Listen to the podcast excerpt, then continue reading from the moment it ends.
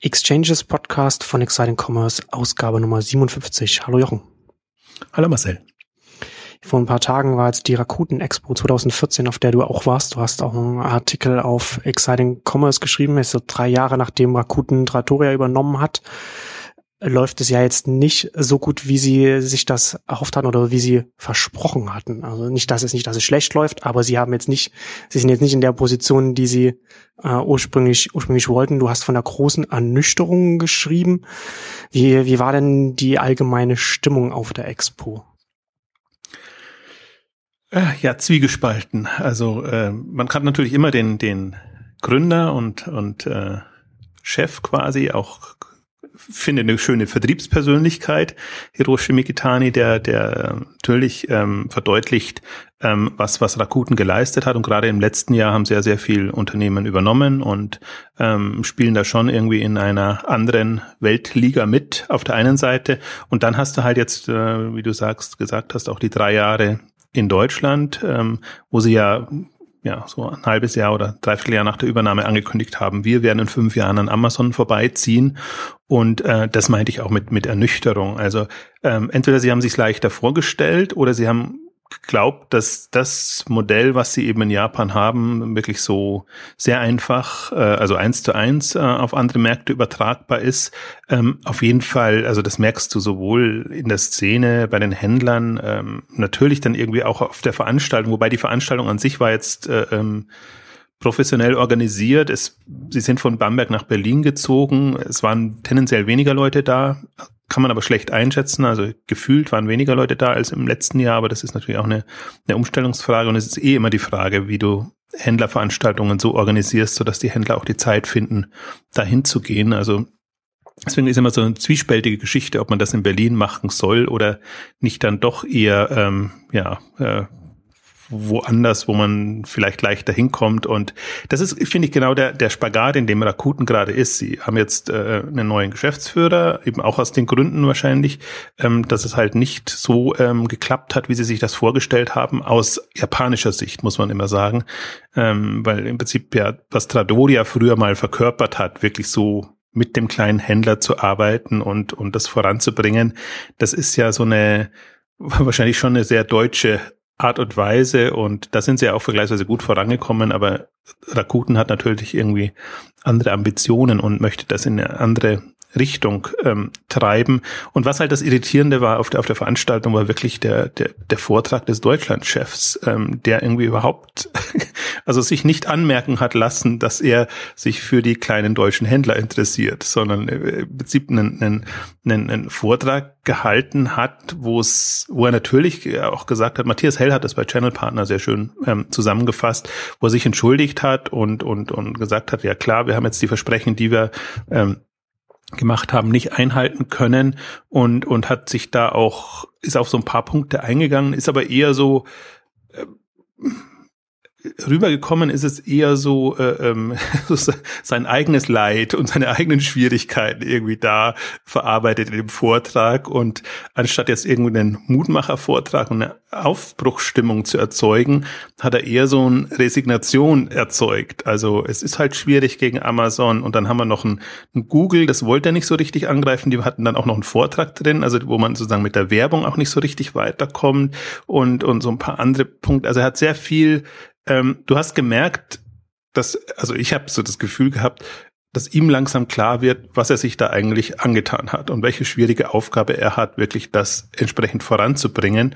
Und dann hast du halt im Prinzip die, die rakuten Klientel, den eher kleinen Händler, der halt versucht, über den Marktplatz an, an Traffic, an Umsatz zu kommen.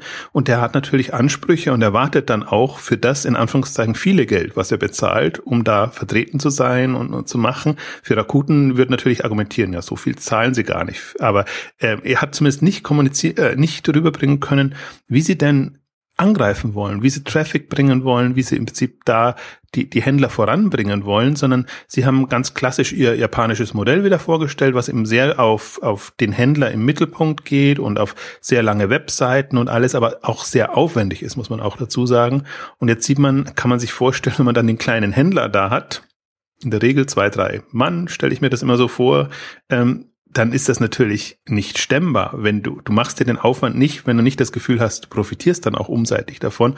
Und so haben sie jetzt gerade so dieses Henne-Ei-Problem und, und ähm, das wurde halt, das wurde nicht aufgelöst. Deswegen, äh, Matthias hat geschrieben, bisschen charmanter immer formuliert, als ich das mache, lange Gesichter. Ich habe geschrieben, äh, man kam aus dem Kopfschütteln nicht mehr heraus. Also ich habe wirklich mit dem mit einigen gesprochen, die die die jetzt sicherlich das auch aus einer anderen Richtung betrachtet haben, als ich das betrachtet haben, aber äh, es waren große Fragezeichen nach dem Vortrag. Also der war dann auch plötzlich zu Ende und es war eigentlich nur ähm, quasi die Botschaft, Händler, reißt euch zusammen, sonst kommen die Japaner und wir helfen euch. Also jetzt mal, mal böse formuliert. Also das, was, was er als, als positive Botschaft rüberbringen wollte, also sprich, wir haben jetzt mehr Unterstützung aus, aus, aus Japan und, und, und die greifen mehr ein, würde ich natürlich sagen, ist negativ, weil die, die haben den also aus meiner Sicht haben sie den deutschen Markt nicht verstanden und pfropfen jetzt quasi das, das äh, japanische Modell auf den deutschen Markt auf und, und wollen es quasi noch äh, ähm, noch ähnlicher machen wie, wie in Japan. Das kann nur schiefgehen. Also jetzt haben sie drei Jahre lang versucht, irgendwie den, den, den Markt zu entwickeln und offenbar sind sie nicht glücklich mit der Klientel, die sie hatten, mit den Händlern, die sie haben und haben jetzt auch nicht die ziehen können, die sie brauchen. Und ich frage mich so ein bisschen, also äh, das, das, äh, was, was für ein Typus von Händler sie überhaupt brauchen und wollen. Also ich habe das, das Gefühl, dass sie in, in die Situation in Japan ist natürlich so, wenn du dich als Marktführer präsentieren kannst, dann hast du ganz andere Argumente. Und dann kannst du auch andere Händler anziehen und dann kannst du auch im Prinzip Ansprüche an die Händler stellen. Also macht bestimmte Dinge so, dann unterstützen wir euch und dann werdet ihr auch erfolgreich. Und genau das, aber die Situation ist hier eine komplett andere. Das heißt, hier müsstest du sehr demütig rangehen und versuchen, mit den Händlern zu arbeiten. Und Rakuten ist ja in Japan auch in einem ganz anderen Marktumfeld groß geworden, als, als es jetzt, als man das jetzt hier mittlerweile vorfindet.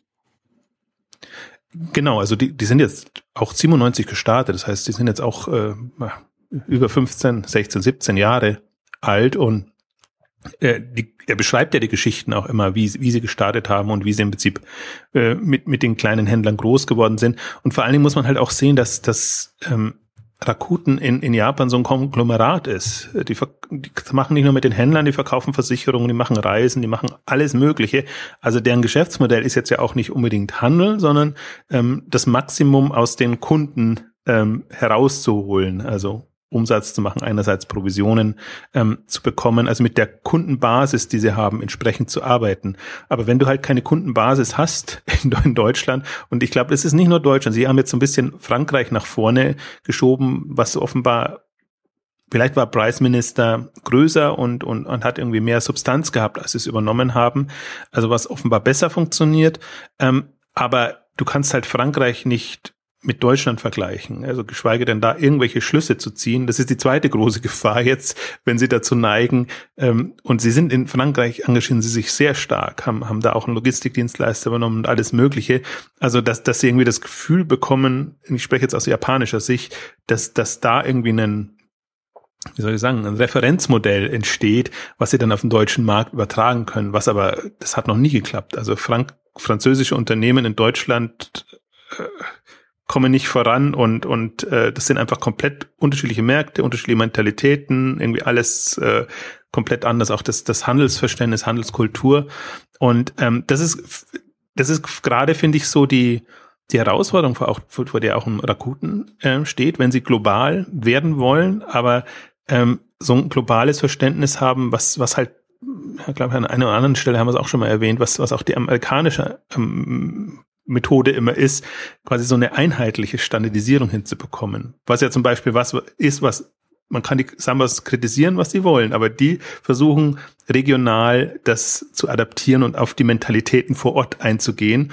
Und, und das ist äh, offenbar Rakutens Sache nicht. Also so, so bekomme ich zumindest ähm, das, das Gefühl und dann werden sie sich extrem schwer tun. Und dann ist halt auch die Frage, ähm, ob, ob so jemand wie, wie Christian Macht, der jetzt ähm, Rakuten Deutschland Geschäftsführer ist, der vorher bei Groupon war, aber der, der ganz vorher irgendwie Berater und äh, äh, schon in anderen Branchen unterwegs war. Also im Prinzip das auch signalisiert hat. Äh, ich bin keiner von euch und äh, irgendwie, ja, ich mache das halt jetzt für, für Rakuten und ich kann mir schon vorstellen, dass er war CEO bei äh, COO bei Groupon, ähm, dass er ein sehr operativer Mensch ist, also der, der halt Dinge operativ ähm, äh, in, in, in die ähm, in Gänge bringen, in die Gänge bringen kann und, und voranbringen kann. Ähm, das ist ja auch eine Qualität und das ist so ein bisschen meine, glaube ich auch. Deswegen habe ich auch geschrieben. Sie Sie haben wohl das Gefühl, dass Sie ein operatives Problem haben. Aus meiner Sicht haben sie aber ein strategisches Problem. Und jetzt haben sie jemanden an der Spitze, der wahrscheinlich operativ gut ist, oder zumindest trauen sie ihm das zu, ähm, der ihr Modell quasi jetzt da versucht umzusetzen. Aber wenn du die falsche Strategie hast oder einen Markt nicht, nicht, nicht so bedienst, wie du ihn wahrscheinlich bedienen müsst, wirst du auf Dauer Schwierigkeiten haben. Mir hat so leid getan, weil danach kam Frank Kümmer, der, der schon lange bei, bei, bei Rakuten, der war mal COO und ist jetzt äh, irgendwie in eine andere Rolle gerutscht. Ich weiß nicht, ob das eine was das zu bedeuten hat. Also die haben ja komplett umstrukturiert, aber der eben genau die, den Ton getroffen hat.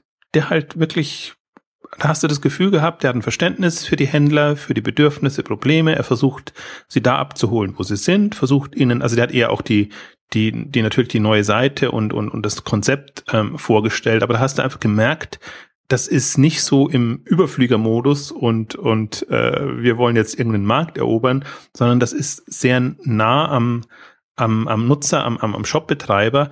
Und ähm, im Prinzip, das, das war so das Verhängnisvolle. Hätte jemand wie er diese Motivations-Keynote gehalten, glaube ich, wäre besser rübergekommen, ähm, dass sie ja schon viel tun. Und deswegen, wenn, wenn man auch, also will jetzt nicht nur irgendwie nur auf allem rumhaken, also das, was sie jetzt auch vorgestellt haben, ähm, die, die, die Weiterentwicklung. Man sieht schon, das geht in eine gute Richtung. Also sie haben jetzt die, die Seite auch umgebaut, wenn man sie sich jetzt angeguckt. Sie gehen jetzt genau darauf ein. Also sie versuchen jetzt auch dem Nutzer, also dem Käufer gegenüber zu kommunizieren, was sie wollen. Also den Händler, Händler in den Vordergrund rücken, irgendwie sehr auf die speziellen Produkte einzugehen. Wenn man sich die neue Seite ein, ansieht, die ist jetzt nicht mehr so, so nur Marktplatz-like, wie man sie von, von Dutzenden anderen kennt, sondern da versucht man jetzt schon diese Persönlichkeiten noch stärker herauszuarbeiten.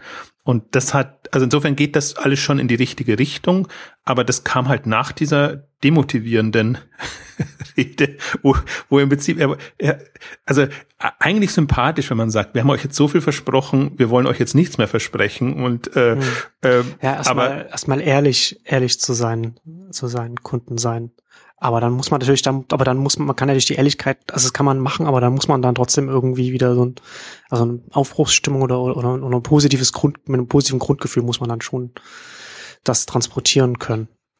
Also du musst eine Perspektive bieten und du musst halt irgendwas sagen und, und, ähm, also und alles, was, was kam, ist, ist, also das, das wirkt halt dann in dem Kontext, ich neige dazu lächerlich, weil, weil, weil es halt so, so also es ist, also im Prinzip, was hätte kommen müssen, ist, wir machen jetzt eine große Kampagne und macht euch keine Sorgen, irgendwie Rakuten wird von allen erkannt und die Leute wissen dann, was sie damit anfangen können und, und so in die Richtung hätte man sich das irgendwie ähm, erwarten können.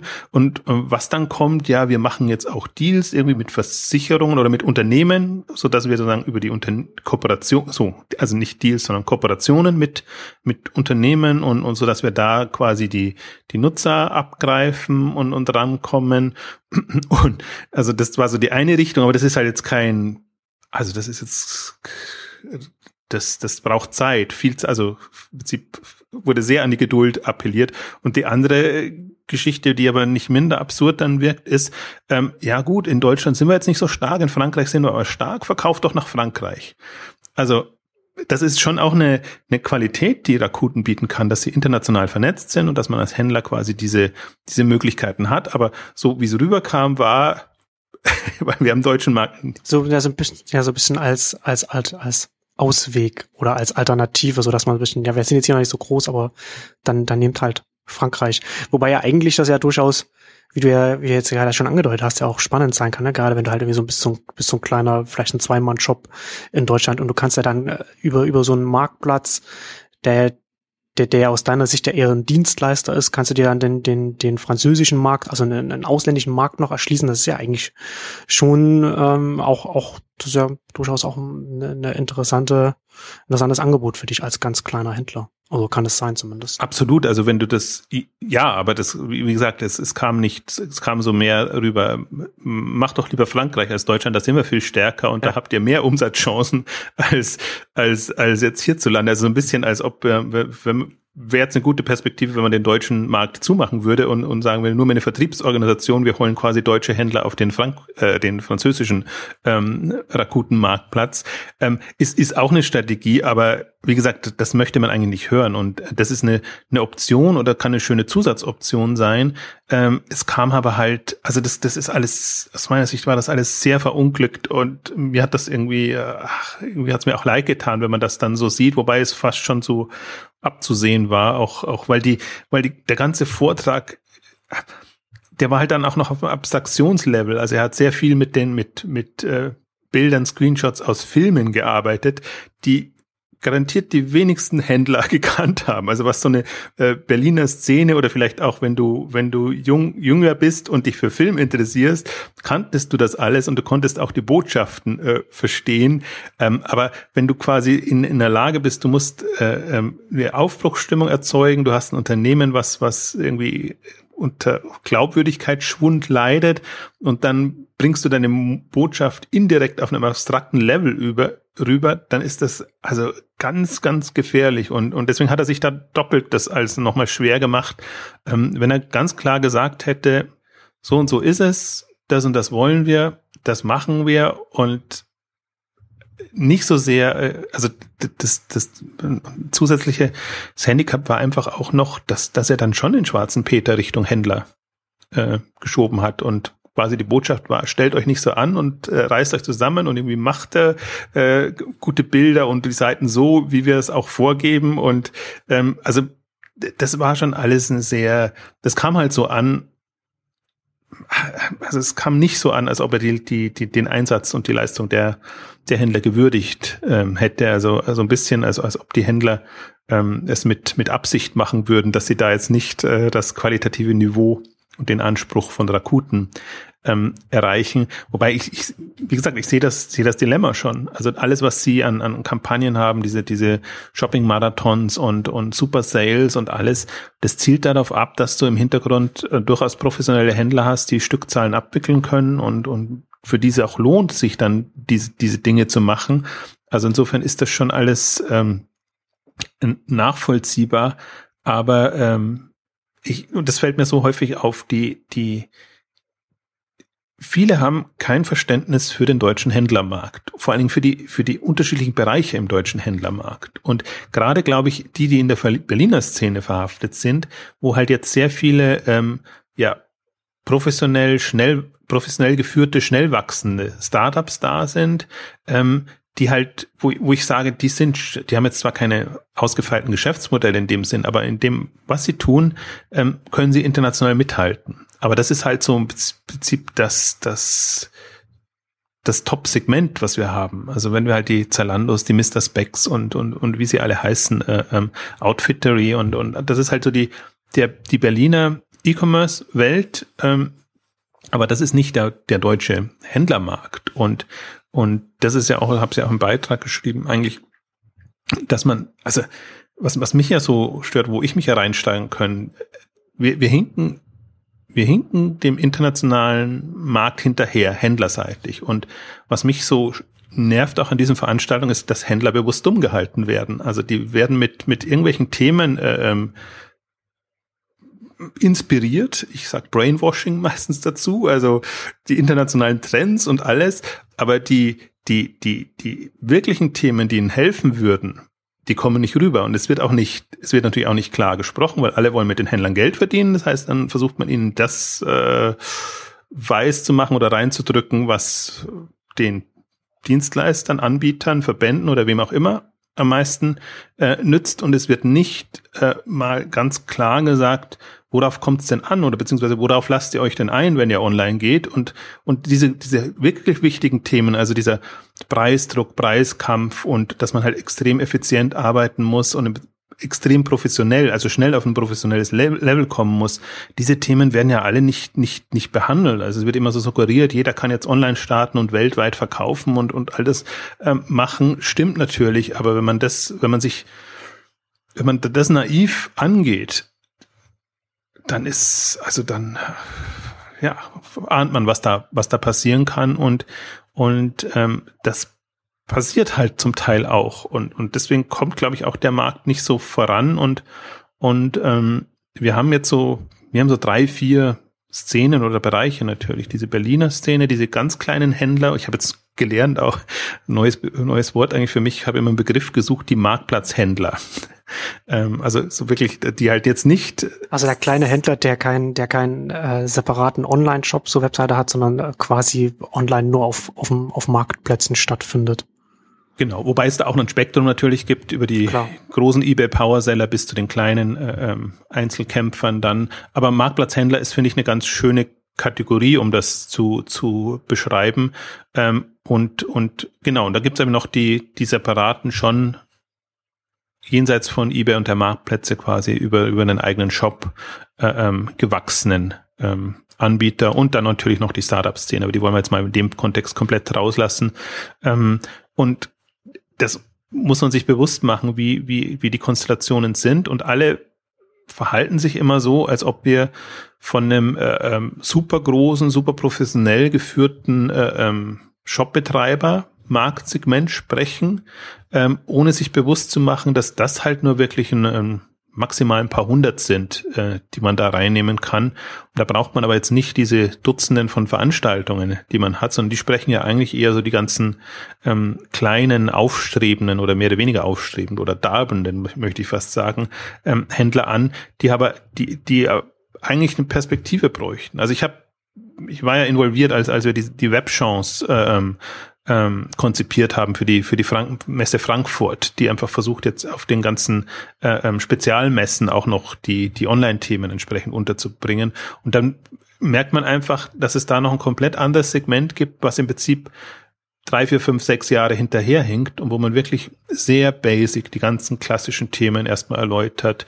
Was ist Google, warum Google, weshalb, E-Mail-Marketing, also die, wirklich die, die ganz Einsteigerthemen, äh, wie eröffnet man einen Shop, äh, wie macht man das alles, weil die halt komplett, an denen sind die Online-Themen komplett vorbeigegangen. Und ich versuche das jetzt neutral zu beschreiben, also nicht nicht vorwurfsvoll, sondern verständlicherweise. Die hatten ihre kleinen Läden oder oder haben sich mit mit haben waren in anderen Bereichen Branchen aktiv und haben haben einfach das auch nicht mitbekommen und mitbekommen können. Und aber es ist kein, es sind super wenig Dienstleister bereit, da nochmal diesen Schritt zurückzumachen und diese drei, vier, fünf Jahre zurückzugehen und sich überlegen, wie müsste jetzt mein Dienstleistungsangebot aussehen, damit ich diesen Markt, der durchaus in der Masse lukrativ ist und voran also was voranbringen könnt, bedienen. Und da fällt natürlich Rakuten auch rein. Also das heißt, also, also ist das, das auch das, was du dann auch im, im Beitrag meinst? Weil mir war das jetzt ähm, auch nicht so klar, was du dann eigentlich damit meinst, wenn du sagst, dass der, dass der deutsche Markt speziell ist und, und dass Rakuten sich da nicht so richtig darauf einstellt. dass sie jetzt eigentlich auch hier äh, sich gerade auf das, was du jetzt gerade beschrieben hast, auf solche Händler auch mehr einstellen müssten und, und, oder, oder, oder, oder was meinst du denn da? Ja, müssen, weil das bringen sie ja auch als Beispiel von den japanischen. Also das sind zwei, drei Leute, die haben irgendwie ein cooles Produkt. Die einen verkaufen irgendwie Reis, die anderen verkaufen Fisch, äh, sonst irgendwas. Also die, die kleinen Kleinsthändler sind das. Das ist eigentlich ja. auch das, was, was die immer rausstreichen als, als den Reiz von, von Rakuten, ähm, dass die eben dadurch auch eine Chance haben. Die sind eigentlich sehr regional verankert, vielleicht auch mit einer kleinen Filiale oder mit einem, oder auf Märkten unterwegs irgendwie und, und, und, und haben da halt mit einem Spezialsortiment äh, Möglichkeiten und können dann da den Hebel nutzen, um online zu gehen. Und also das ist zum, das, wenn sie das ernst meinen und, und, und verkörpern, ähm, wär, wäre das das Klientel. Und das ist halt, das, das ist nicht auf dem, äh, auf dem, dem Stand der Zeit. Äh, also da, da, da muss man nicht mit, mit diesen ganzen hippen äh, Trendthemen kommen, sondern da muss man sehr mit, mit Basic-Themen ähm, kommen. Und ich habe immer oft das Gefühl, dass alle es unter ihrer Würde finden, da nochmal so zurückgehen und, und, und diese Themen machen. Also ich rede mich da vielleicht leicht, weil, weil mit Exciting Commerce sind wir natürlich jetzt komplett am anderen Spektrum. Wenn wir versuchen mit, mit Startups und, und irgendwie neue Geschäftsmodelle, neue Vertriebsmodelle und alles, also ich versuche ja da auch nicht zu übertreiben und immer die, die letzten neuesten Trends ähm, zu nehmen, sondern, sondern schon sehr vom Markt her zu gehen. Aber wir, wir wenden uns ja genau nicht an das Segment aus guten Gründen ähm, nicht, weil dafür gibt's, finde ich, die ganzen, es gibt ja die ganzen Conversion-Optimierer, Shop-Optimierer und, und, und, und die, die, ähm, ja im Prinzip auch kleinere Agenturen und alle, die im Prinzip ähm, das machen könnten, sollten, müssten. Ähm, aber sich halt, ich finde auch, sie sind am Markt nicht so präsent, sondern jeder versucht sie irgendwie so cool und hip ähm, zu präsentieren und so das, das Basic Einsteiger, wie man es sich wirklich vorstellt, Segment oder das, das Portfolio, ähm, hat niemand so richtig oder traut sich auch niemand zu promoten. Und ich finde genau das, das würde auch die Händler anlocken, glaube ich. Das einmal eins des E-Commerce, so und so lerne ich das und so. Und da brauche ich nicht die, auch jetzt in, in einem Programm von, von Obsatzrakuten oder, oder, oder, oder, oder Plenty Markets oder, oder was auch immer die ganzen Veranstaltungen sind, die, die ich habe ich jetzt auch viele, viele mitgemacht. Also selbst da, wenn man, oder Hitmeister, wenn man, wenn man da die Dienstleister-Vorträge sieht, das geht alles zu weit. Also das, das sind alle immer auf, auf Trend und das Neueste, Letzte gemacht. Und so die, der einzige, der immer noch ein bisschen in die andere Richtung geht, ist Johannes Altmann, der, der, der versucht, die Leute wieder ein bisschen einzunorden. Und der, der neulich auch bei, bei Oxid gesagt hat, ich werde immer auf diese äh, äh Trendstrategie Zukunftspanels äh, gesetzt. Und ich weiß gar nicht, was ich das soll, was ich da sagen soll, äh, weil er halt versucht, das so bodenständig zu machen und zu sagen, wir wir müssen auch erstmal so die, die Basic-Themen machen. Also nicht, dass er auch an, nicht auch andere Themen macht. Und ich glaube, wenn man so lange am, am Markt präsent ist, macht man sich natürlich auch mehr Gedanken. Aber er appelliert eigentlich immer wieder, wie wichtig ist Strategie, wie wichtig ist sozusagen die, die Basics erstmal zu machen. Und dann kann man sich überlegen, ob man da irgendwie auch auf, sich auf irgendwelche Trendgeschichten ähm, einlassen will. Und das ist, ich meine, das wird einem dann immer wieder bewusst, wenn man auf solche Veranstaltungen geht. Und ich will jetzt, das klingt jetzt so, als ob ich sie negativ darstellen möchte. Gar nicht. Aber für mich, also für mich sind sie immer so schizophrene Veranstaltungen, weil, weil, weil, weil es als quasi Trendkongress und ihr Vater das Neueste und das Spannendste gemacht wird. Und wenn ich die Händler sehe, die da da sind, sind oftmals ja gar nicht so viele da sind, aber dann sind die halt, das sind halt eher so Familien, also bei Hitmeister fällt einem das immer so auf. Die kommen halt mit Kindern, äh, Mann, Frau, Kinder und irgendwie so, irgendwie, also so muss man sich auch vorstellen. Das Familienunternehmen, Händler, die am Wochenende halt dann Zeit haben, da hingehen und da sitzen sie halt dann auch und, und hoffen, dass sie da was mitnehmen können. Äh, auch jetzt bei Rakuten am, ähm, am, am, am auf der, auf der Expo waren auch einige da. Also das, die fallen halt dann auch im Prinzip raus, weil sie halt nicht die, die hippe Szene verkörpern, sondern den traditionellen Händler. Und ja, also da tue ich mich super schwer und ich frage, um jetzt wieder auf das Thema zu kommen, äh, Rakuten, ich, ich finde, das hat halt Radodia immer ausgemacht. Das hat irgendwie das, das Team auch immer verkörpert.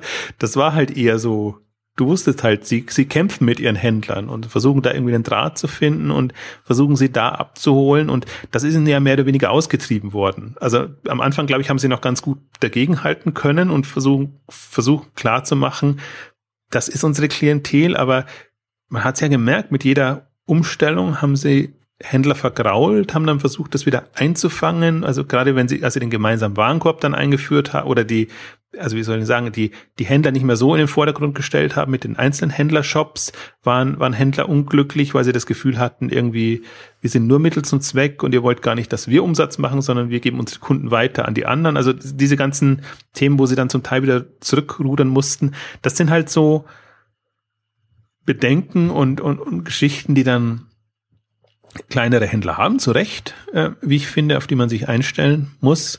Und dann kann man nicht mit so einem Überflügermodus da reinzugehen. Und was ich halt sehe aus der Außenwahrnehmung, ich kann jetzt nicht, nicht reinblicken, ist, ähm, dass sie eben mehr und mehr versuchen, dieses japanische Modell durchzuboxen ähm, und, und die Standards zu übernehmen, ohne aber sich eine Klientel aufmachen, aufbauen zu können, ähm, die dem gewachsen wäre oder die dafür geeignet wäre. Also im Prinzip haben sie noch nicht ihre gemalten Händler, glaube ich, gefunden.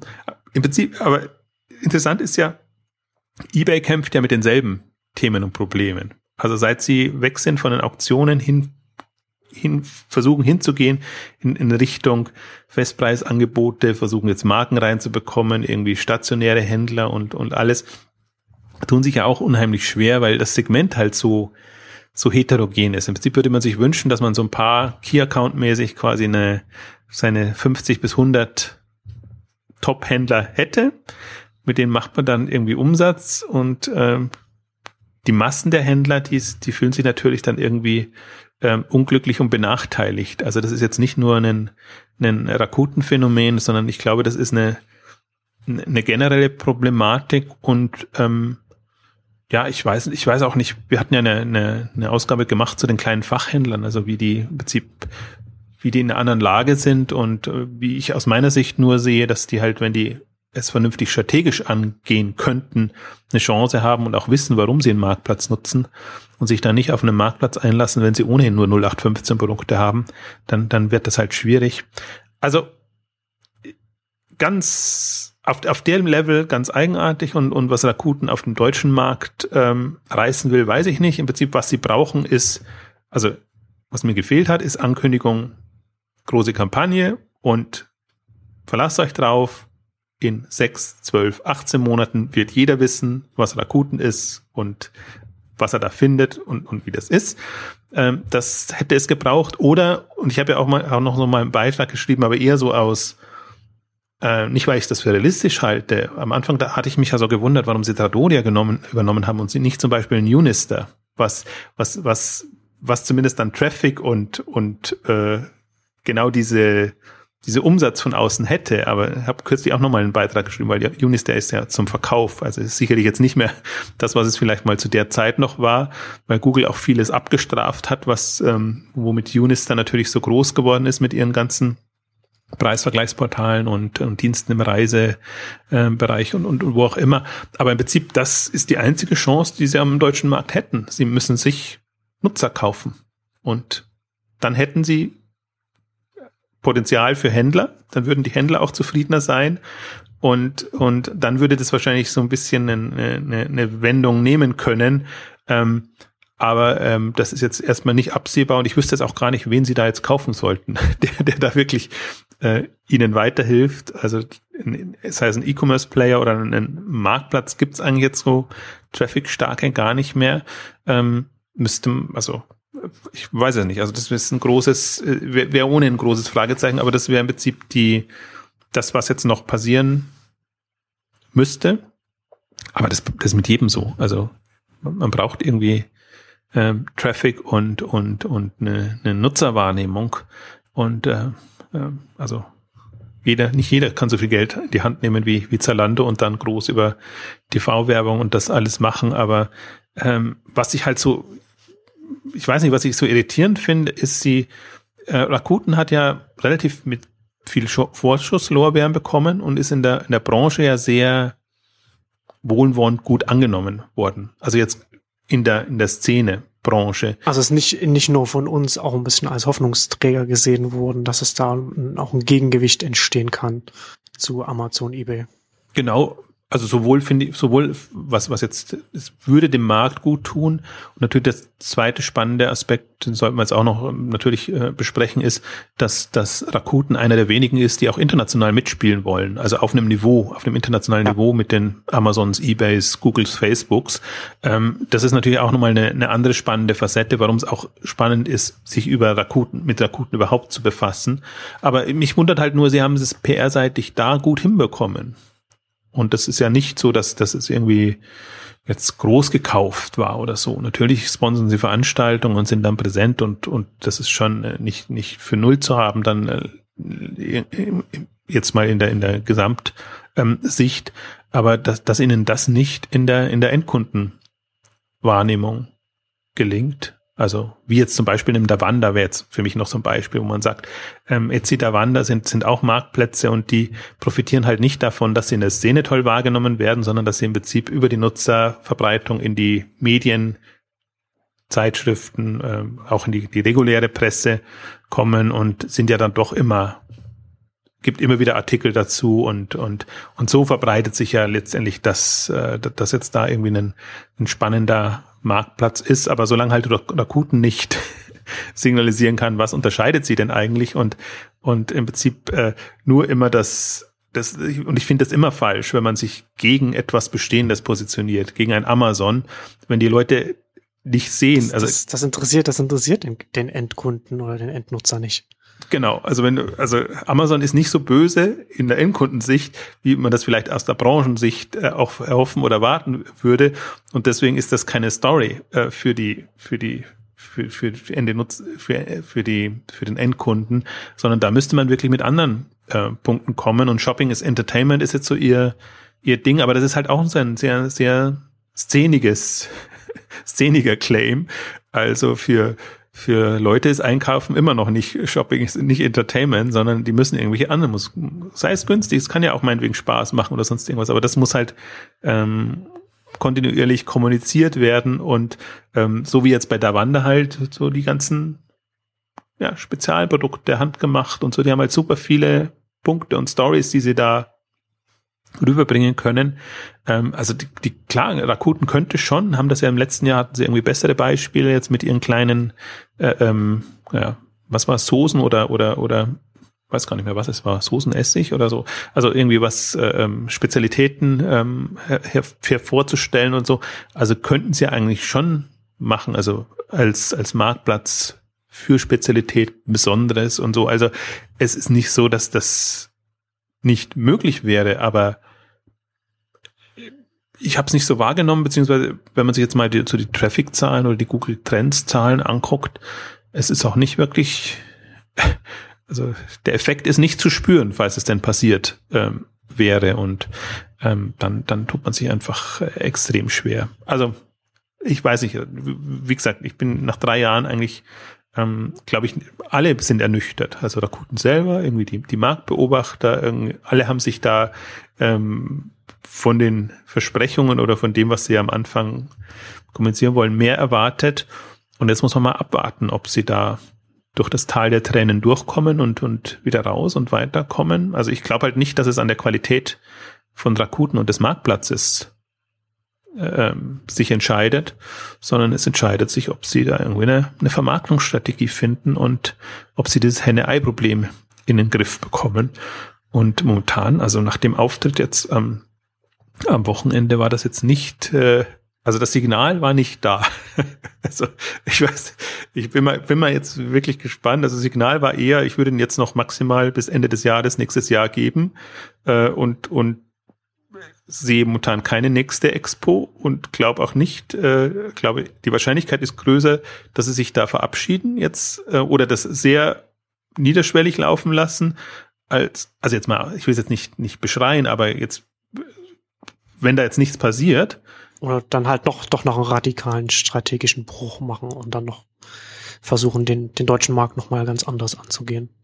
Ja, aber eben nicht aus, aus operativer Sicht. Also nicht das, ja. was sie jetzt als Signal gesendet haben, sondern da müsste ein, ein, ein strategisches, ein strategischer Impuls kommen und ähm, weiß es nicht. Also das, das kann man irgendwie von außen nicht betrachten, aber im Prinzip sind wir da auf der Ebene sind wir so ein bisschen in dem äh, ähm, in der ja, eBay-Ratlosigkeit drin, wo man immer sagt, eigentlich da, die haben so viel Potenzial und und und gehen da irgendwie äh, auf Marktsegmente los, wo man sich jetzt nicht unbedingt, äh, wo man sich ein bisschen wundert, ähm, warum. Also so, so ein bisschen in dem Modus ist man dann auch, auch drin. Und das ist halt, ich glaube auch, das ist jetzt nicht, im Prinzip dasselbe könnte man auch für ein, für einen Hitmeister oder für, für andere, meinetwegen auch für Davanda oder, oder andere sagen, aber die sind halt nicht so ausgestattet. Aber Rakuten ist ja, Rakuten will ja eigentlich auf einem anderen Level spielen und sie sind ja auch äh, ganz anders aufgestellt. Ganz, ganz anders. Absolut. Also für einen internationalen Player da, da, da stellt man einfach andere Ansprüche und da kann man auch ähm, eine andere Erwartung haben. Und lass uns mal jetzt noch auf, auf, auf die, den anderen Aspekt natürlich kommen, so was, was Rakuten nach wie vor spannend macht. Und ich meine, jetzt die letzte Ausgabe ist fast ein Jahr her, die wir dazu gemacht haben, ist ja super viel passiert, ne, was die übernommen haben mit, mit Viber, jetzt so ein, äh, quasi WhatsApp ähm, in, in einem anderen Bereich, andere, ihr, ihr Wiki irgendwie in, in einem Video Portal, sie haben Waki TV, das sie schon davor übernommen haben, aber was, was irgendwie auch so Streaming-Angebote ähm, hat. Also sie haben einen super Portfolio, sind an Pinterest beteiligt und, und haben irgendwie auch, auch äh, Marketing, Vermarktungsplattformen, Logistikplattformen übernommen. Also sie haben ein super Portfolio sich aufgebaut, ähm, irgendwie immer alles so in einzelnen Ländern. Also deswegen müssen wir gucken, wie sie das irgendwie so so äh, vereinigen und, und hinbekommen, dass es irgendwie als gesamtes Sinn macht. Aber da merkt man einfach, da ist ein Unternehmen da, das, das strategisch dann schon wieder weiß, wo es hin will. Also sprich, das weiß, was es alles für Facetten braucht, damit es am Markt als jetzt E-Commerce Enabler, nenne ich es jetzt mal, eine Rolle spielt. Und das Schöne ist auch, dass sie, dass sie nicht jemand anderen nacheifern. Also, dass sie einen eigenen Weg gehen. Also jetzt, also ein Amazon hat noch kein, kein WhatsApp oder so übernommen und, und äh, würden das wahrscheinlich auch nicht in, in, in Kauf nehmen oder, oder, oder nicht machen. Also kann ich mir jetzt gerade nicht vorstellen.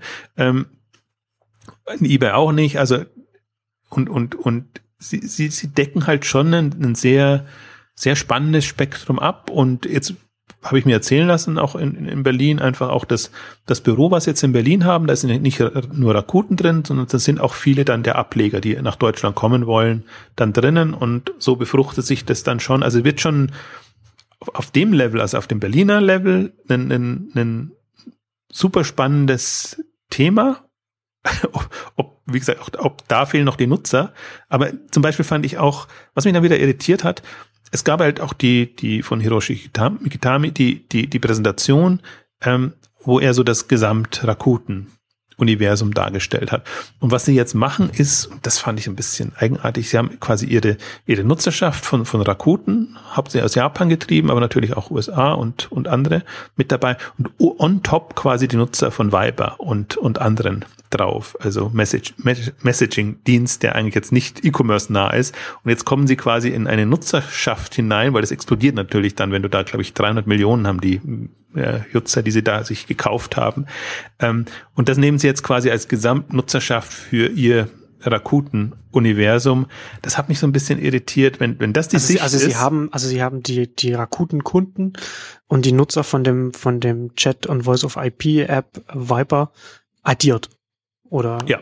Okay. Das ist jetzt quasi ihre, ihre gesamten Nutzerschaft. Das ist ja genau immer das, was du das auch. Das ist äh, inter interessante Mathematik. Okay. ja, also jetzt haben sie quasi, das ist ihr Nutzerpotenzial jetzt. Und was, also was das Irritierende ist, aber das andere ist, und, und Viber ist ja, so wie ich das mitbekommen haben, äh, habe jetzt nicht so drauf wie, wie WhatsApp, die sagen, wir wollen jetzt mit unseren Nutzern kein Geld verdienen und, und so, sondern sie überlegen sich ja, wie sie mit Nutzern Geld verdienen. Ich glaube, diese Sticker und, und, und Sachen, die man dann verschickt oder so, die, die kosten zum Teil auch und, und darüber verdienen sie Geld, also auch Gaming-Kontext und all das im Prinzip, was, wenn man so WhatsApp-Interviews immer liest, sagen sie, die tun sich ja da so sehr weit weg davon und sagen, wir wollen uns sehr auf unsere Kernanwendung konzentrieren und nicht äh, die Leute irgendwie ablenken oder irgendwie also melken mit, mit irgendwelchen ähm, anderen Themen. Und da ist Viber jetzt nicht so also die sind da offener für ähm, Erlösströme. Und ich glaube, das macht auch die Hoffnung natürlich dann aus für, für einen Rakuten, wenn die sagen, wir haben wirklich einen, ein großes Portfolio an Dienstleistungen und Möglichkeiten, ähm, wie wir euch mit unseren Superpunkten oder sonst irgendwas ähm, entsprechend in unser Ökosystem, wie man es dann so euphemistisch bezeichnet, äh, hinüber zu. Aber das, das ist ja, aber ich, wenn man, wenn man so ein Voice of IP, die, also oder so ein Chat-Dienst hat und, und, und, und einen Online-Marktplatz und die halt nicht irgendwie nichts miteinander zu tun haben, dann ist das ja nicht irgendwie gleich automatisch ein, ein Ökosystem nur weil es zum, zum gleichen, zur gleichen Konzerngruppe äh, gehört oder ne? Also Weiß, weiß nee, das nicht. nicht. Aber das, aber das, aber das, das bringt mich auch noch zu der Frage, so hat denn, hat, äh, hat, ist denn, ist denn von, von der Rakutenseite irgendetwas gesagt worden, was sie strategisch mit, mit, mit Viber vorhaben? Also klar wollen sie damit auch Geld verdienen mit den Stickern und so weiter. Aber sind dann irgendwelche Integrationen mit dem Marktplatz äh, vielleicht geplant oder was? Weil zum Beispiel könnte ich mir halt auch gut vorstellen, dass man als Marktplatzhändler dann vielleicht auch anbietet, also, also Kommunikation über, über so ein, über, über den Dienst, ne, weil man das da bei Rakuten das natürlich dann auch leicht in, in den Backend integrieren könnte. Also konkret kam nichts, aber genau in die Richtung ging es. Und ich habe es vielleicht ein bisschen jetzt äh, zu, zu sarkastisch formuliert, aber also ich glaube, es, es, es geht, Sie machen jetzt genau, die Übernahme ist ja noch nicht so lange her. Also Sie machen sich jetzt genau ja. die Gedanken, wie können Sie das integrieren, wie können Sie das so machen, dass es sich gegenseitig befruchtet. Also ich wollte jetzt nicht, nicht nur lächerlich machen, ähm, mir, mir war nur die Nutzerzahl, das fand ich das, das Irritierende, aber ich glaube schon, dass es... Das ist zu Recht, dass es, zu Recht irritierend. dass es Integrationsmöglichkeiten gibt, ja. sowohl als auch. Also das, das hatten wir auch immer ähm, gesprochen. Wir haben ja noch mal unsere Spezialausgabe gemacht, auch direkt nach der WhatsApp-Übernahme, wo wir Teile der Punkte ja schon angesprochen haben. Aber ich glaube schon, dass, dass ähm, Kommunikation im mobilen Kontext eine größere Rolle spielt und die Asiaten sind ja ohnehin äh, ähm, kommunikationsfreudiger, ähm, habe ich jetzt zumindest äh, auch in, im, im, im Rahmen der ganzen China-Berichterstattung oder so ähm, gelesen, dass man dann einfach schnell, also bessere Kommunikationsmöglichkeiten anbietet als jetzt in einem unseren statischen E-Commerce-Welt, wo man nur, wenn man ein Problem hat oder irgendwie eine Anfrage hat, mal an den Händler ähm, sich wendet. Also ich, ich glaube, dass, deswegen glaube ich auch, dass da eher ein Bewusstsein da ist, auch was, was mobil denn heißen kann. Und das ist ja eigentlich ihre Mobilstrategie, die sie damit verfolgen, mit, mit, mit Viper und viele andere ähm, machen da nur irgendwelche äh, ja, lokale Händler, lokale Anwendungen und, und die, unsere Standard Mobile-Themen, die man halt so hat. Also da fällt ja irgendwie die ganzen WhatsApps und so fallen ja da immer alle raus in der, in der E-Commerce-Sicht. Ähm, und, und das ist quasi deren äh, mobile Strategie und deren Verständnis auch von, von Mobile, dass Mobile auch viel mit Kommunikation zu tun hat und dass man versucht, ähm, das irgendwie zu integrieren. Und ich glaube in beide Richtungen. Also wie gesagt, diese, wenn man die Nutzerzahlen aufaddiert, dann wirkt das eher so, als ob die Nutzer dann kaufen sollen. Aber im Prinzip kann man auch so sehen, sie haben einen akuten Nutzerschaft und können für die über Viper und Co. dann auch Dienste äh, entsprechend anbieten. Ich finde ja fast die mindestens so spannend und das klang auch an, hat aber nicht so wirklich mit, miteinander zu tun, dass sie den Videobereich, das Videothema extrem nach vorne rücken wollen, weil sie eben auch sehen, über Video verkauft sich mehr, also nicht, nicht direkt, sondern, also nicht über Video, sondern äh, Videos unterstützen die Kaufentscheidung und, und dann kauft man halt äh, schneller, beziehungsweise der Prozentsatz derer, die kaufen, ist höher, also sprich Conversion ist, ist höher.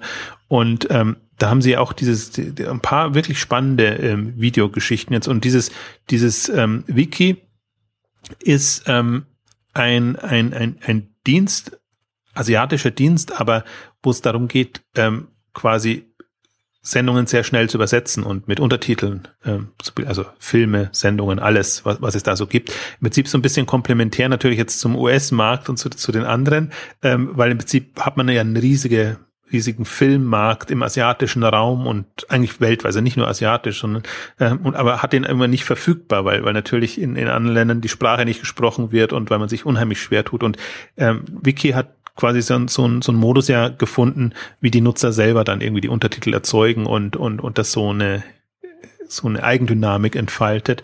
Also insofern haben sie da auch nochmal einen, einen sehr interaktiven Videodienst, ist kein, nicht ein YouTube, weil es natürlich auch sehr viel ähm, äh, ähm, professioneller Content ist, aber nochmal eine komplett andere Videoplattform, ähm, was man natürlich auch nach Europa oder USA bringen kann, wenn man ist da die Nutzerschaft von dem von dem Videodienst dann in den asiatischen Ländern dann auch oder in den Ländern, in denen sie das aktiv ist, auch so groß, weil ich, weil da kann ich mir zum Beispiel, da fällt es mir zum Beispiel schwerer mir vorzustellen, wie das dann wieder zurück zum Marktplatz kommen soll. Es sei denn, man hat da schon eine, eine, eine große Nutzerschaft, die man dann da auch noch mit ansprechen kann. Ich glaube, so direkt muss man es auch nicht immer sehen. Also was, ja. was, was Rakuten da hat. Also sie versuchen es mehr oder weniger stark zu integrieren. Und es kann teilweise auch nebenher laufen, wenn Sie natürlich sagen, wir haben die Nutzerschaft und die Leute müssen nur wissen, dass wir auch den Dienst haben und das dann auch nutzen. Also genauso wie Sie E-Books haben oder, oder Musik, Film, Streaming ähm, Dienst haben.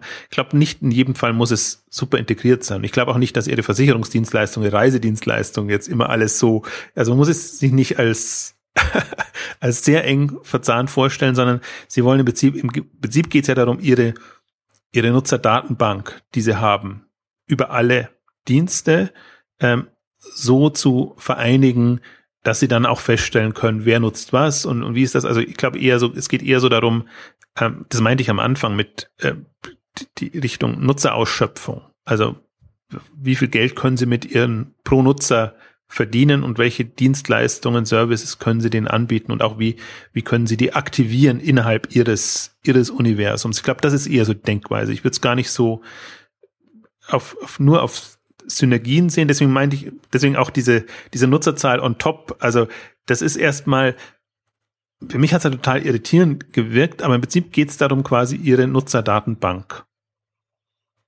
entsprechend zu vergrößern, in der Hoffnung dann, dass da eben auch Leute dabei sind, die nicht nur kommunizieren wollen, sondern auch äh, shoppen wollen und irgendwie auch äh, ähm, Video gucken und, und äh, solche Dienste oder E-Books äh, lesen ähm, wollen. Und, und das ist, also das ist mir da ist klar geworden, das ist auch ihre Wette dabei. Also es geht nicht nur um die mobile Kommunikation, sondern es geht auch um die 300 Millionen, ähm, die sie dann für 900 Millionen Dollar äh, gekauft haben. Also dass da ihre internationale Nutzerschaft da einfach extrem erweitern. Und ist eine Wette, also die, die, leider ist die, wenn man jetzt Amazon als, als Referenz nimmt, die Kommunikation halt nicht eine, eine nutzergetriebene, sondern es ist schon, deswegen meinte ich vorhin so mit, ähm, es heißt schon ein Vertriebsmensch und ähm, ist ein börsennotiertes Unternehmen und es geht halt schon darum, auch Rakuten zu promoten, also die Bedeutung von Rakuten in der Online-Welt, sage ich jetzt mal so. Und ähm, das ist, äh, ja, wie gesagt, auf, auf einer Händlerveranstaltung ist halt irritierend. Also das wäre jetzt irgendwie auf einer Börsenveranstaltung oder wenn du dich in der Branche präsentierst und sagst irgendwie, bin toll und guck, was wir alles haben und weltweit global vertreten und, und alles, dann ist es, dann macht es irgendwie Sinn und deswegen fand ich es ja auch spannend, das mal dargestellt zu bekommen. Also da sind sie schon, ähm, also ich finde, glaube ich halt, da spielen sie auch eine internationale Liga jetzt mit. Sie haben auch ihre Standbeine irgendwie in USA und, und haben jetzt auch mit ihm eine, eine Person, der da offenbar eine große Leidenschaft dafür hat, auch irgendwie an dem Neuesten dabei zu sein. Also nicht irgendwann stehen geblieben ist und sagt, wir machen, ich weiß jetzt, wie es geht und wir machen unser Ding und, und das ist es dann, sondern der schon jetzt sieht, durch, genau durch das, was jetzt über Mobile kommt und im Prinzip auch über die Globalisierung, die möglich ist. Und ist er natürlich dann auch noch gerade als, als Japaner vielleicht auch noch in einer besonderen äh, äh, Situation, weil Japan das, das Internet ja schon immer mobil genutzt wurde, sehr viel stärker als und das war das ja schon immer sehr, äh, sehr viel stärker über, über die Mobilgeräte genutzt worden und da hat man dann da ist man, glaube ich, auch gleich viel offener für das, was jetzt noch, was jetzt noch kommt, weil man das vom, Heim, vom Heimatmarkt halt schon viel stärker schon kennt und vielleicht auch, vielleicht auch, auch ein paar Dynamiken dann auch schon ein bisschen besser da den Einblick hat. Ich glaube auch, deswegen sollte man es auch wahrnehmen. Also das ist ja das Schöne, die, die kommunizieren in Englisch. Das heißt, man bekommt alle Infos jetzt und kann sich mal wirklich ein Bild machen. Das finde ich nach wie vor das, das Spannende und, und das ist halt ein, oftmals ein, ein uns fremder Denkansatz oder, oder man muss sich sehr viel Mühe geben, sich auch erstmal in die Mentalitäten rein zu versetzen und die, die Kommunikationsmöglichkeiten und, Entschuldigung, zum Beispiel was, was mir auch immer erst in, in Asien dann klar wird, ist, wir, wir gehen sehr stark von Text aus, weil wir halt keine Schriftzeichen und alles haben. Also wir können sehr schnell mal irgendwelche SMS-Geschichten machen, aber diese ganzen WhatsApp, WhatsApp und andere, die funktionieren ja über, über, über, über Sprache. Also dass man halt eine Nachricht ja, gesprochen hinterlässt und so. Und, und das ist ja eine, eine, ein Denkansatz, den haben wir hier noch nie. Also wird schon Teil schon auch gemacht, dass, dass man irgendwie das, das, das, das so nutzt. Aber das ist halt im Prinzip eine, eine, also wenn man das mal sich so vorstellt, wie dann solche Dienste genutzt werden, dann hat man nochmal einen anderen Blick darauf, als, als unser alles ja, im Prinzip sehr leicht trackbares Textverständnis. Ähm, das, das, ist, das, das ist ein guter Punkt. Das ist jetzt auch der Grund, warum die, warum, warum die Stickers so populär in den asiatischen Ländern sind und warum man, warum die Messaging-Dienste da die auch da verkaufen können, weil das ist sozusagen wie eine, so, so, ein Stück weit wie so eine vereinfachte Sprache, also so Symbolsprache, die man dann da benutzen kann, wenn man dann so sehr viele Emotionen, Aussagen dann einfach so in, in, in Bildform transportiert, statt es, statt es dann tippen zu, zu müssen, weil das natürlich dann mit einer mit einer Schriftsprache, die mit, mit sehr vielen Zeichen arbeitet und nicht so wie mit unserem Alphabet, das natürlich auf dem mobilen Gerät äh, ein bisschen schwieriger abzubilden ist. Also ich glaube, wenn man da so, das finde ich eigentlich das Spannende, nicht, nicht, wie kann man was eins zu eins übernehmen, sondern was, was für Modelle entstehen aus einer, aus einem kulturellen Hintergrund heraus, aus einer bestimmten Mentalität heraus. Und deswegen finde ich ja den, die, das Transponieren eigentlich das Spannende oder die Herausforderung, weil, weil man halt im Prinzip die, die Grundidee nehmen muss und, und die ähm, auf andere Märkte übernimmt. Und ähm, das ist also in beiden Richtungen. Also ich finde es jetzt gerade halt spannend. Jetzt haben wir über natürlich Rakuten gibt's jetzt schon sehr viele Infos und den ein oder anderen Dienst in Asien, der eben halt auf Englisch kommuniziert oder über den viel berichtet wird. Ähm, Alibaba wird jetzt dann das nächste sein, wo wir eigentlich auch ganz gute Einblicke bekommen. Wobei halt, das, das finde ich immer das Schade eigentlich, dass immer nur auf die Masse äh, geguckt wird. Also wie viel Umsatz machen die jetzt und, und, und welche Bedeutung haben die jetzt in dem, dem Marktsegment, aber nicht so sehr auf die Mechaniken. Und ich glaube, die, die Mechaniken oder gerade die, die komplett anderen Mechaniken, die sich da entwickelt haben in diesen Märkten. Und vielleicht auch deshalb boomen sie auch so, weil die jetzt auf einmal, also nicht die Googles und die Amazons und die halt dann so versuchen, ihr US-Modell zu übertragen, finden dann den Anklang, sondern irgendwann schnackelt's und da fällt der Groschen und dann findet man halt einen Weg, wie man in China, Japan, äh, keine Ahnung, Thailand, Vietnam oder wo auch immer äh, vorankommt.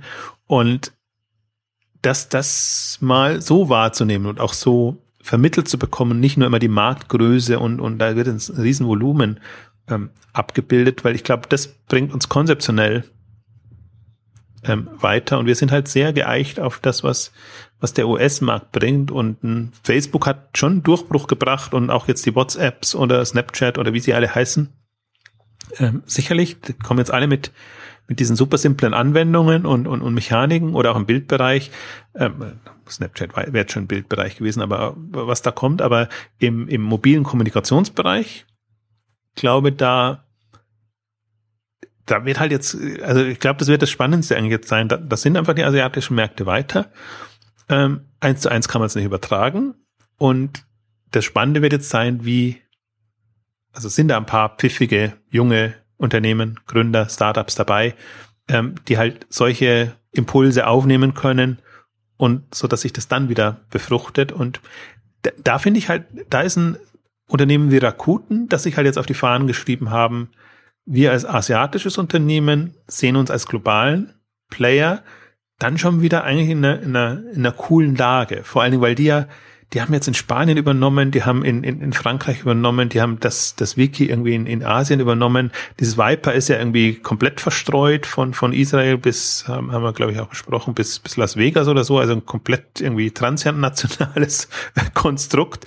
Ähm, also die sind da sehr, sehr offen und nicht auf eine Region spezialisiert, sondern eher auf Themen, Anwendungen spezialisiert und dann macht es das natürlich schon spannend. Also das sehe ich jetzt auch kein kein, kein anderen, der wirklich so unterwegs ist, beziehungsweise keinen, der, der in englischer Sprache unterwegs ist. Wobei ja sehr durchaus ich den Eindruck habe, dass, ähm, dass Alibaba das dann in nächster Zeit dann auch vorhat. Also nach dem Börsengang, wenn dann die Kriegskasten zum Bersten gefüllt sind, gehen sie, es geht nicht Alibaba, der, gehen die nicht auch in, in, in New York an die Börse, an der ja, glaube ich. Nasdaq, also, ja. ne, und das, das ist ja schon auch schon ein, ein klares äh, Signal, glaube ich, auch, dass dann dann auch, dass man sich dann, und das ist ja auch naheliegend, dass man dann auch nicht nur den chinesischen Markt äh, bearbeiten will, sondern dann auch international was machen will. Und gerade auch ihr Alibaba ist ja auch interessant. Das, das, was du jetzt schon angesprochen hattest, ne, das sind ja dann auch diese, das, das sind ja dann äh, teilweise ganz andere Konstrukte gewachsen, ganz andere Angebote gewachsen. Gerade Alibaba ist ja, man kann nicht einfach sagen, das ist jetzt irgendwie das, das ähm, das chinesische Amazon, sondern das ist halt äh, ist ja ganz anders gewachsen als als auch als Marktplatz ganz stark und hat auch sein eigenes seinen eigenen Twitter-Dienst noch mit und alles und sowas. Ne? Also so ganz viele verschiedene Sachen, die es dann die es dann miteinander vereint, wobei dann wieder der Twitter-Dienst auch wieder mehr äh, ähnlicher an Facebook angelehnt ist als als, als an Twitter oder beziehungsweise nicht angelehnt ist, sondern anders so gewachsen ist, dass er dass er mehr damit verglichen werden kann. Ich habe da mal vom von der Zeit muss mal gucken, das suche ich mal raus und pack das dann auch noch in die Shownotes. Da eine kurze Ausgabe von dem Andresen Horowitz Podcast gehört, in der da die die eine Expert, China-Expertin da viel davon erzählt hat, wie da diese, wie, wie, wie man, wie man das auch nicht zu, zu klein reden soll, sondern sich halt auch angucken muss, wie diese chinesischen Unternehmen, auch weil sie zum Beispiel nicht weil zum Beispiel auch Google da geblockt ist und sie da ihr eigenes Google ent, ent, entwickelt hat, also ihre eigene Suchmaschine entwickelt hat, da auch ganz andere, ganz andere Angebote gewachsen sind als, als jetzt im, im US-Markt, den, den wir jetzt hier in Deutschland auch großteils benutzen. Und das ist natürlich dann auch ganz spannend, mal zu gucken, okay, was ist da gewachsen und, und, und wie sieht das, wie, wie arbeitet das alles miteinander zusammen. Und da wird natürlich auch noch interessant werden dann wie, was, was Alibaba dann mal außerhalb von China dann auch noch machen wird. Absolut. Also ich glaube auch, die haben dann die, die haben einfach das Kapital, um das zu machen. Also ich bin halt ein bisschen, bisschen skeptisch oder nicht so euphorisch wie, wie, wie viele anderen, weil ich eben genau diesen Rakuten-Fall jetzt sehe oder generell ja. einfach diese, diese Schwierigkeit. Es ist nicht nur, nicht nur viel Geld und irgendwie Beteiligungen äh, machen es aus und, und Alibaba hat sich jetzt schon an vielen äh, Unternehmen auch beteiligt. Also sowohl ihr, ihr Eleven Main haben sie jetzt ja gerade äh, gestartet, aber sie haben auch so diesen Shoprunner und, und, und andere ähm, Geschichten übernommen. Soprano so ein bisschen so ein Prime-Programm, wie das äh, ähm, Amazon hat. Ähm, aber das, das allein macht's halt noch nicht. Also das hat eben Rakuten auch gemacht und, und ähm, die, die Frage ist, ob sie jetzt die, ich glaube, es gehört halt diese Größe dazu, zu wissen, man ist erfolgreich und in einem Markt erfolgreich geworden aus bestimmten guten Gründen, aber eben zu sagen, jetzt, jetzt mal wieder ganz klein werden und jetzt erstmal hören, gucken, wie, wie stoßen wir da in anderen Märkten auf, auf Resonanz, die komplett anders, anders ticken. Und das ist die Frage, ob, ob diese Souveränität da ist. Ähm, und, und davon wird es abhängig. Deswegen würde ich mir da jetzt, also würde ich das jetzt ich gelassen verfolgen, also im Prinzip ähnlich gelassen verfolgen, wie wenn ich sehe, ob, ob jetzt ein Amazon nach Indien oder nach, nach China geht und, und da irgendwie erfolgreich werden kann. Also das wirkt immer, immer im ersten Moment leichter, als es ist, weil man sich halt das dann so, so, so eine globale Denkweise, also ich finde, das kommt jetzt bei den, bei den USVCs und so immer auch dazu, oder auch bei den Samba-Unterlagen, das sind dann nur Märkte mit Nutzern und, und so und so viel Quote ist online, so und so viel ist mobil, so als ob die alle gleich ticken und als ob es auf diese Überfliegerkennzahlen aus, ankäme, sondern im Kern kommt es darauf an, wie, wie die Leute ticken und, und, und wie du, welche Mechaniken die äh, letztendlich begeistern. Und ähm, da, finde ich, finde, das ist so, da ist die Wirtschaftswelt oder die kapitalistische Wirtschaftswelt ist da nicht so souverän, dass, dass sie das da, darauf eingeht. Und äh, solange haben auch, finde ich, noch, noch regionale Player gute Karten, weil, weil solche Modelle aus, aus einem regionalen Markt heraus immer entstehen können. Und ähm, ich glaube sogar, ich gebe ja die Hoffnung nicht auf, ich glaube sogar aus einem deutschen Markt heraus könnte sowas mal entstehen, wenn sich Deutschland nicht so sehr an USA und überall anderem orientieren würde, sondern mal sehr, sehr, sehr in sich reinhören würde. Was würde denn in Deutschland wie ankommen? Und äh, ich glaube, wenn man da wirklich einen, einen, einen ja, was, was finden würde, könnte man dann auch überlegen, wie man es international ausrollen könnte. Das ist, da bin ich gar kein Freund von. Ich glaube, das wird sich, das muss sich, das wird sich stärker ausdifferenzieren, als wir das so glauben, weil sich dann irgendwann nämlich sonst ansonsten totläuft. Wenn Facebook überall ist und überall gleich agiert, ähm, dann, dann, dann hat es Schwächen in bestimmten Regionen und die können ähm, regionale, lokale Player ausnutzen, stärker ausnutzen, als ein Facebook darauf reagieren könnte. Und ähm, deswegen ist das noch für mich so diese, diese gerade Welteroberungseuphorie, ähm, die, die überzeugt mich noch nicht 100 Prozent. Ich sehe noch keine so souveränen Unternehmen, die dann auch wirklich ähm, in der regionalen Verankerung das machen. Also witzigerweise bis auf tatsächlich Rocket. also wo, wobei das, das ist halt ein ganz anderes Phänomen, aber äh, die, die genau das als Kompetenz haben oder immer herausstreichen. Die sind halt leider mit, mit viel Geld und, und in einem anderen Modus unterwegs. Aber jetzt mal da drei, vier, fünf, zehn Jahre vorausgedacht, wenn die es wirklich schaffen, sich da in den einzelnen Regionen zu verankern und, und ein Gefühl dafür zu bekommen, dann tun sie natürlich viel, viel leichter, auch, auch Dinge auszurollen und, und überregional weltweit auszurollen, ähm, wo andere dann, die halt irgendwie einen Hauptsitz irgendwo haben und, und keine Dependancen in den einzelnen Ländern, sich sehr, sehr viel schwerer tun wollen.